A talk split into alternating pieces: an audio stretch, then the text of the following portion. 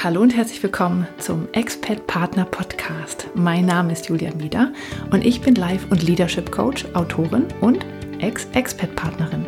In diesem Podcast bekommst du Ideen, Impulse und Interviews, mit denen du diese Zeit der Veränderung im Ausland nutzen kannst, um dir dein Leben zu erschaffen, das dich erfüllt und glücklich macht.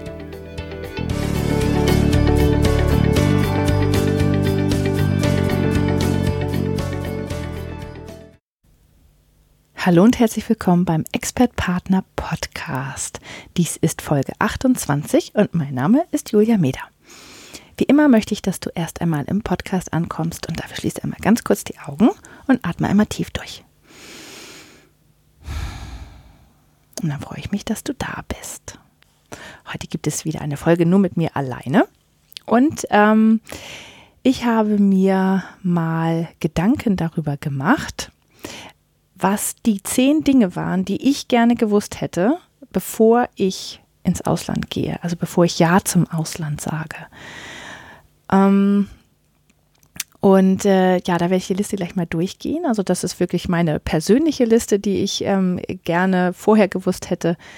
Ähm, aber vielleicht hast du ja auch ganz andere Punkte, die da noch dazu müssen. Und wenn das äh, so ist, weil du vielleicht selbst schon die Erfahrung gemacht hast, dann ähm, ja, dann kannst du mir die gerne schicken, weil ich würde mich sehr, sehr freuen, die noch dazu zu nehmen, ähm, weil da kann man tatsächlich dann für Menschen, die gerade dabei sind, diese Entscheidung zu treffen, einmal ähm, ja äh, das zusammenstellen, dass die, dass sie eine bessere Entscheidung treffen können. Ich finde es mal ganz wichtig, dass man Entscheidungen bewusst trifft. Also wie gesagt, das ist meine sehr persönliche Liste. Bei mir war es ja so, ähm, als äh, wir ja zum Ausland gesagt haben, äh, war es so, dass mein Mann schon, der war nach äh, Antwerpen delegiert und ich war nicht mitgegangen, weil ich da nicht arbeiten konnte. Und äh, kurz nachdem er ähm, ja, nach Antwerpen gegangen ist, ähm, haben wir dann festgestellt, dass wir unser erstes Kind erwarten. Und das heißt, ich war in der Zeit schwanger, wo ähm, er nicht da war, beziehungsweise nur an den Wochenenden zu Hause war. Und ich habe dann auch noch Vollzeit gearbeitet. So, dann habe ich auch noch den Job zwischendurch gewechselt. Und äh, dann habe ich äh, das, mein, unser Kind bekommen, unseren Sohn. Und vier Wochen nachdem er geboren war, war ich gerade einkaufen. Und mein Mann hatte ein Bewerbungsgespräch, ähm, also innerhalb der Firma. Und ähm, ich habe uns ganz doll die Daumen gedrückt, weil das in der Abteilung war, in der ich auch gearbeitet habe und ich sehr gehofft habe, dass er dann einfach wieder nach Hause kommt und wir wirklich so das Familienleben so richtig beginnen können und nicht nur ein, wie ein Wochenendpapa haben.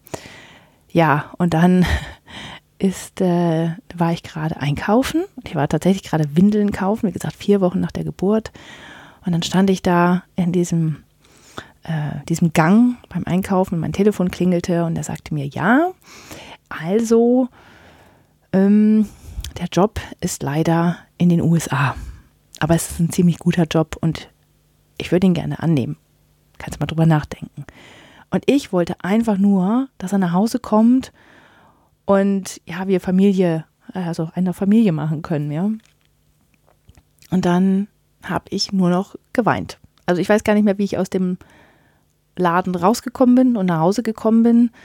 Ähm, aber ich habe nur noch geweint, weil diese Vorstellung, jetzt mit einem neugeborenen Kind oder mit einem sehr kleinen Kind, weil für mich ja auch alles neu, in die USA zu gehen für vier Jahre, das konnte ich mir überhaupt nicht vorstellen. Ja, und auch diese ganze Sache mit Betreuung, wie machen wir das und so weiter.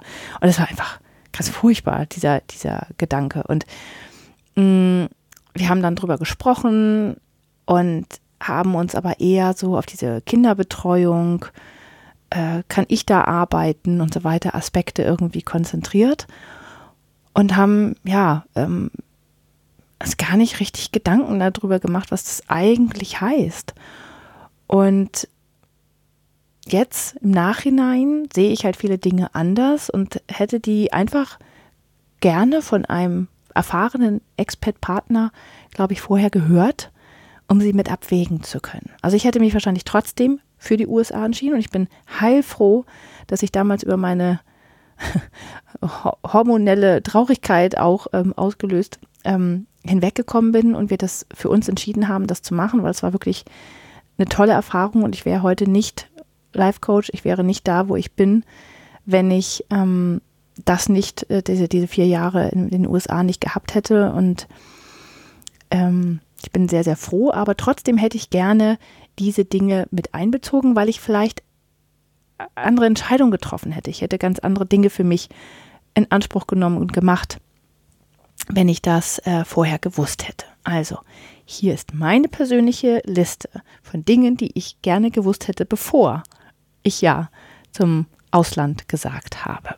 Also Nummer eins ist für mich, äh, und jetzt fange ich quasi hinten an, ich hätte gerne gewusst, dass die Rückkehr so schwierig ist und dass es den Reverse Culture Shock gibt.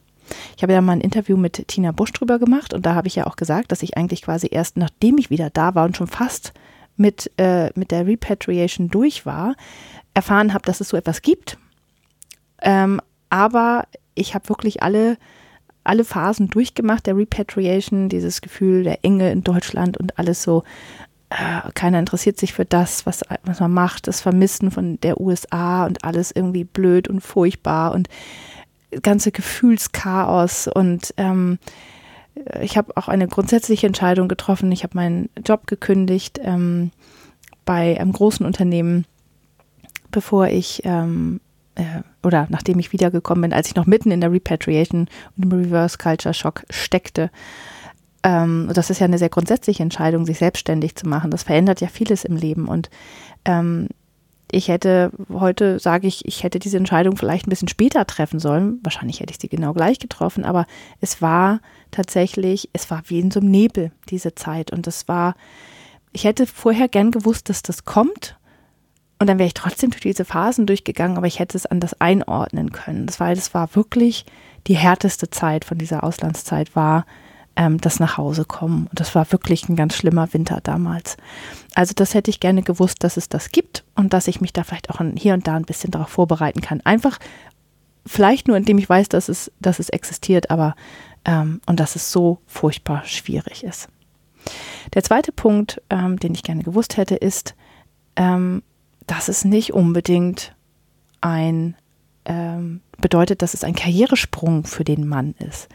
Man erwartet das immer irgendwie. Man denkt, wenn die Firma den schon ins Ausland schickt, dann ist das auch super. Und äh, dann ist es auch so, dass die, die kümmern sich dann gut um ihn und dann ist das ja natürlich alles ganz klar, äh, dass das dann immer weiter nach oben geht.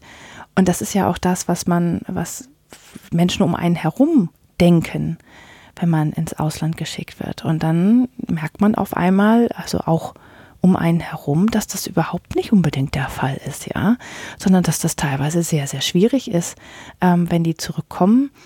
Dann sind die Menschen nicht mehr da, die sie weggeschickt haben. Dann ist es einfach, ja, es ist einfach schwierig, weil sie, weil sie nicht, nicht unbedingt den Job bekommen, vielleicht den sie wollen ähm, oder wo sie das Gefühl haben, das, das steht ihnen zu oder äh, ja, einfach weil die Mentoren auch vielleicht den, den Job geändert haben oder vielleicht das Unternehmen verlassen haben. Und das ist dann auch für die sehr, sehr schwierig. Und man nimmt da sehr viel in Kauf, ähm, sehr viele Emotionen, diesen ganzen Umzug. Das ist ja ein Riesenaufwand ähm, und, und äh, kostet einen ja auch was, vor allen Dingen emotional und als Mensch. Und man tut das ja vor allen Dingen, oder zumindest war es bei mir so, für die Karriere des Mannes. Ähm, tja, und dann ist das irgendwie sehr ernüchternd, wenn man merkt, hm, ja, das hätte auch anders laufen können. Und ne, ist alles gut bei uns, aber trotzdem ähm, war das so ein Punkt, wo ich dachte, wie, warum ist das jetzt nicht, läuft das jetzt nicht von alleine? Also das hätte ich auch zum Beispiel gern vorher gewusst. Der dritte Punkt für mich war, dass ähm, die, ich hätte gern gewusst, dass tatsächlich die meisten Freunde und Familie, die versprochen haben, dass sie uns besuchen, es nicht tun. Also wir haben, ähm, meine Eltern waren sehr, sehr oft da ähm, und äh, meine Schwiegereltern aber ansonsten haben wir nicht so viel Besuch gehabt. Wir haben mal Besuch von, von Freunden gehabt, die ähm, beruflich in den USA zu tun hatten und die dann zu uns gekommen sind noch. Aber ich hatte irgendwie mir das so schön vorgestellt und wir hatten noch extra ein Haus genommen, was ähm, noch Gästezimmer hat, damit uns Leute immer besuchen kommen können. Und ich hatte fast damit gerechnet, dass wir ständig Besuch haben. Und es war irgendwie nicht so. Und das, da fühlt man sich dann doch irgendwie sehr alleine und hat das Gefühl, man ist irgendwie am Ende der Welt. Dabei waren wir nur in Anführungsstrichen an der Ostküste der USA. Ich hatte irgendwie gedacht, dass die häufiger kommen. Und dann hätte ich, glaube ich, auch eine andere hätte ich mehr kommuniziert oder ich weiß nicht, vielleicht hätte ich, hätte ich einfach andere Dinge gemacht. Ich habe sehr viele Briefe geschrieben in der Zeit, als ich da war und ähm, habe auch ähm, öfter geskypt und so, aber ja, also ich habe mich dann manchmal doch ein bisschen vergessen gefühlt. Und das äh, hätte ich auch gern vorher gewusst. Mhm. Vierter Punkt, was ich auch gern gewusst hätte, ist, dass es doch schwerer ist als gedacht, Kontakt zu Einheimischen zu bekommen. Ähm, in den USA ist es so, dass man sehr äh, freundlich aufgenommen wird. Es wird sehr viel, ähm, ja, man kann viel Smalltalk halten ähm, im, im, im Geschäft und auf der Straße und auch mit den Nachbarn. Aber dass man mal wirklich was zusammen macht und sich dann wirklich trifft und nicht nur sagt, oh ja, wir müssen uns mal treffen, sondern dass es dann auch wirklich gemacht wird und dass man wirklich echte Freundschaften entwickelt, mm, das hatte ich mir irgendwie leichter vorgestellt. Natürlich hat man als Expertpartner auch oder als Experts generell ähm, die Tendenz, dann eher unter sich zu bleiben und sich dann in den Gruppen zu treffen. Wir waren sehr viele ähm, Deutsche, die da hingegangen waren und das war sehr, sehr schön. Wir haben viele tolle Sachen zusammen gemacht, aber ich hätte ja einfach gern mehr äh, Kontakt zu den, zu, zu, noch zu Einheimischen gehabt. Ich habe bis ähm, einige sehr gute Freunde da. Es kommt natürlich auch ein bisschen durch die Coaching-Ausbildung und ähm, auch durch Staycare und eine Freundin habe ich ähm, auf der Arbeit gefunden. Aber irgendwie hatte ich gedacht, dass das leichter ist und ähm, ja, vielleicht hätte ich dann noch ein paar andere Strategien ähm, finden müssen, um einfach ja da noch näher an die Leute oder schneller an die Leute ranzukommen. Da hätte ich mir vielleicht einfach noch mehr bewusster Gedanken drüber machen können. Der fünfte Punkt war für mich, ähm, dass ich nicht wusste, dass sich Abhängigkeit ganz anders anfühlt, wenn man mittendrin steckt, als wenn man es sich vorher ausmalt. Was heißt, und ich habe es mir noch nicht mal ausgemalt vorher, sondern ich wusste nur, okay, ähm, ich bin da in einer Abhängigkeit, weil ich gehe ja mit. Ähm, ich bin auf dem Visum mit drauf. Ich bin, äh, ich gehe mit, weil ich äh, die Ehefrau bin also man muss ja auch verheiratet sein, wenn man als ähm, Expat ähm, Partner mit in die, in die USA geht und kann sozusagen kein eigenes Visum hat, auf dem man ge ähm, geschickt wird. Ähm, ansonsten ist es halt schwierig mit dem, mit dem Dableiben, ja. Und ja, und dann ist man auf einmal, ist man dann da drüben und ist ja auch sehr eng zusammen als Paar und ist, ja, ist einfach emotional voneinander abhängig, weil man so eine kleine Einheit bildet und weil man da diese ganze Infrastruktur drumherum nicht mehr hat und man ist dabei ja auch zu großen Teilen finanziell abhängig. Mm, und das, wenn man das vorher nie war, ist das komisch. Und das hätte ich nicht gedacht, dass sich das so komisch anfühlt. Und das hätte ich mir, ja, irgendwie habe ich mir da vorher keine Gedanken drüber gemacht. Vielleicht hätte ich das tun sollen. Aber selbst wenn ich mir Gedanken gemacht hätte, hätte ich nicht gewusst, dass es so, äh, ja, sich so komisch anfühlt. Und das, ja, ich arbeite ja mit dieser inneren Motivanalyse in meinem Coaching, ähm, wo 20 Motive sozusagen äh, angezeigt werden, wie, wie stark die ausgeprägt sind bei einem, wie sehr das einen antreibt. Und bei mir ist Unabhängigkeit nicht total hoch, aber ist auch nicht ganz niedrig.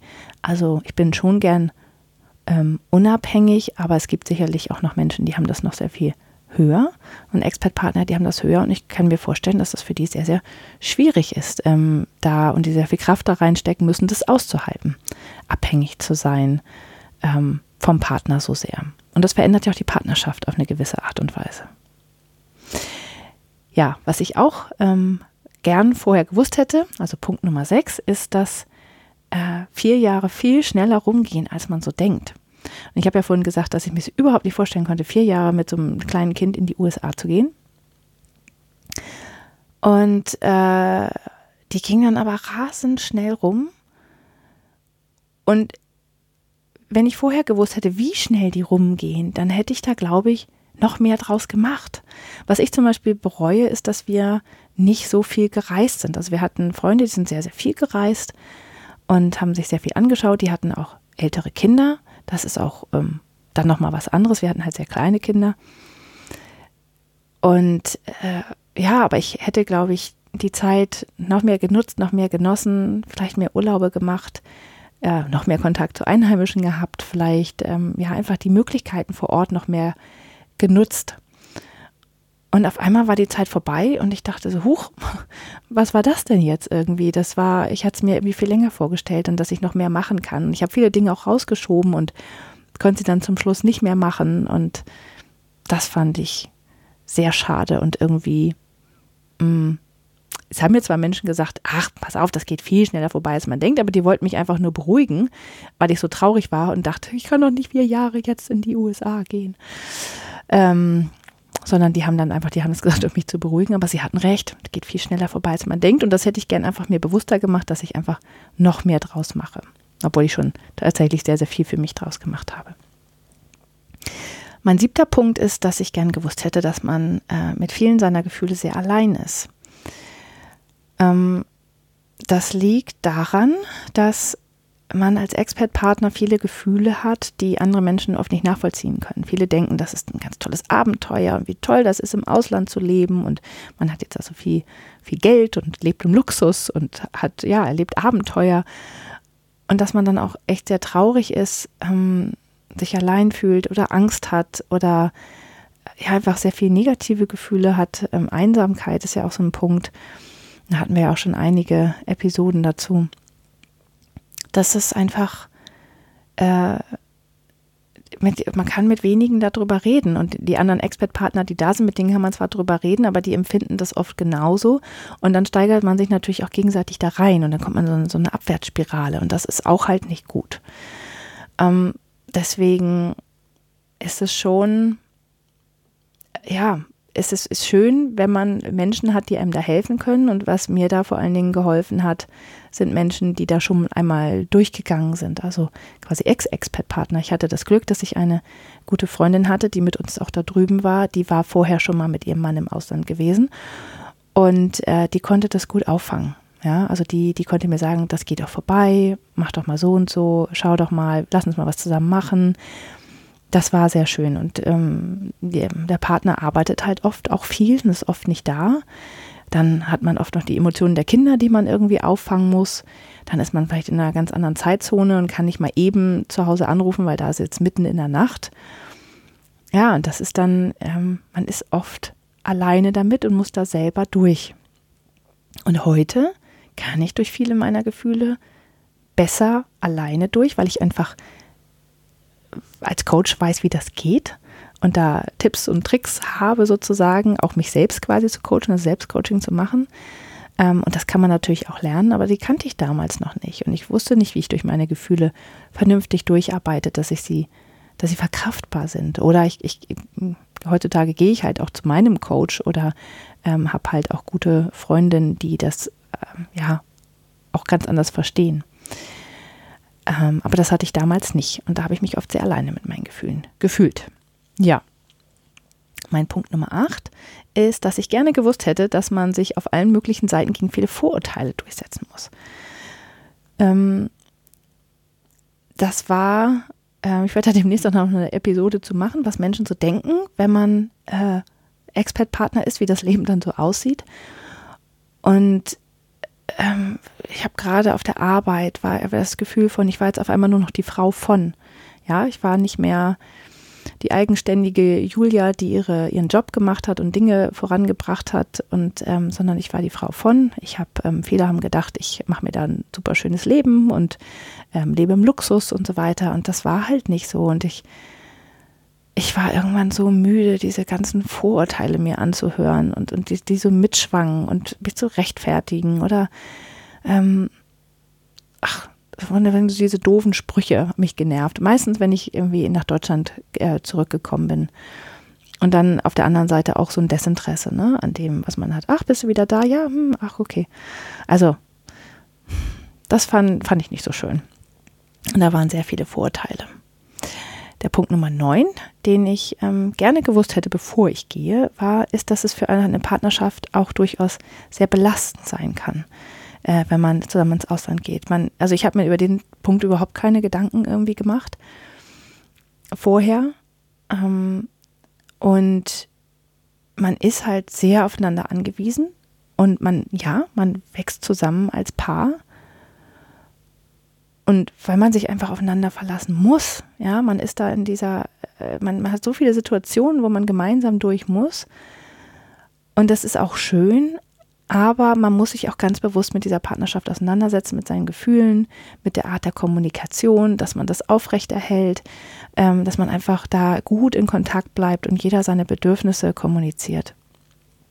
Und ähm, ja, bei mir ist alles, alles bestens, aber das ist tatsächlich schwierig, ja, wenn man so ähm, für die Partnerschaft, da muss man ganz, ganz mit, mit offenen Augen tatsächlich rangehen. Und die Freundin, von der ich eben schon berichtet habe, die das vorher schon durchgemacht hat, die hat mal zu mir gesagt, relativ am Anfang, mm, so ein Auslandsaufenthalt bringt dich entweder ganz dicht zusammen oder es bringt dich auseinander.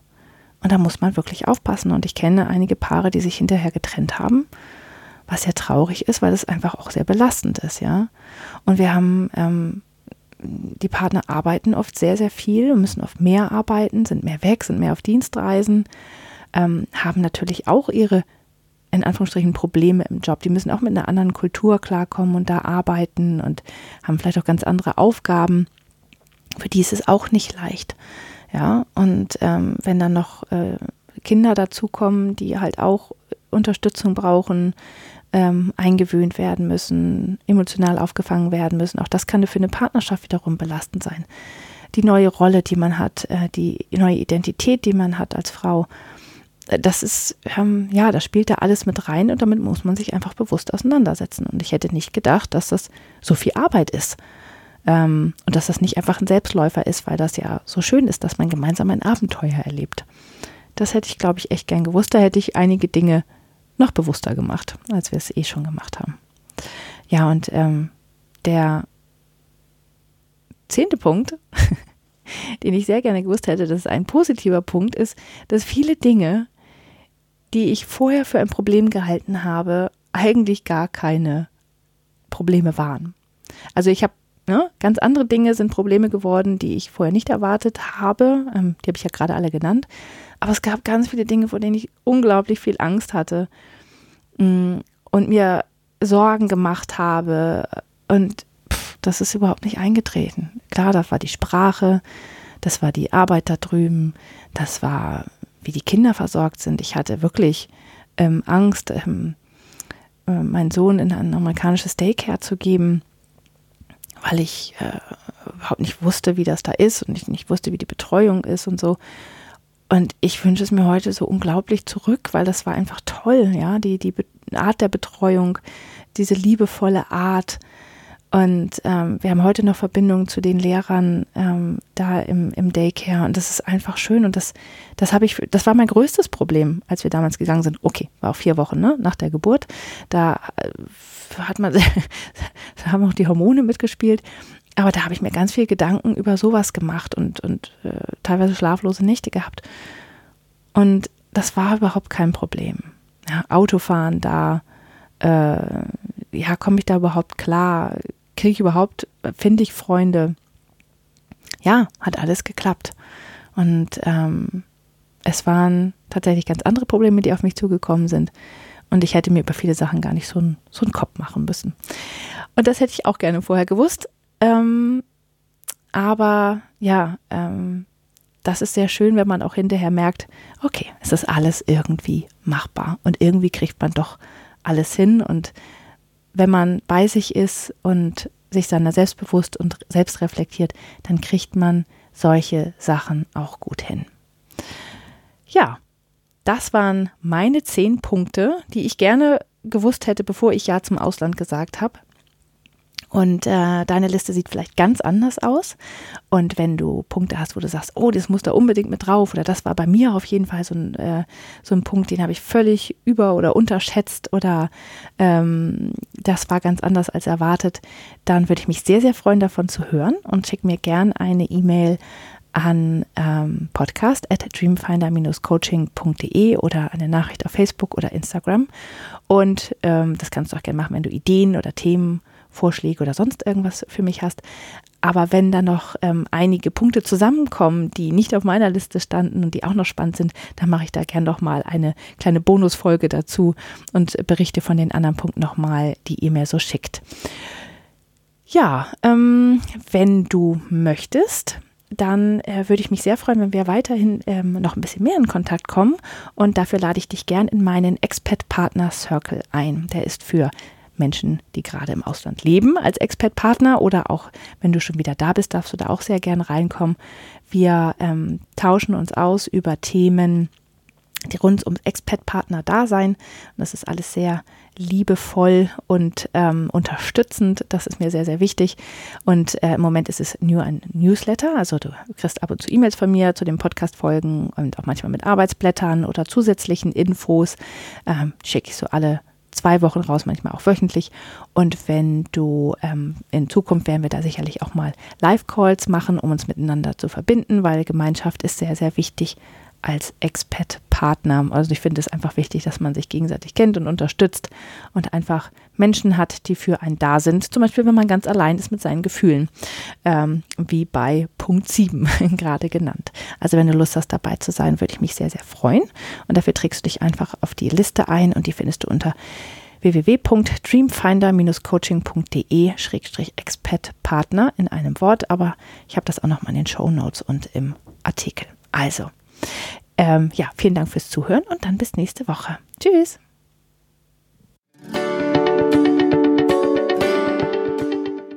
Das war der Expat Partner Podcast mit Julia Mieder. Vielen Dank fürs Zuhören.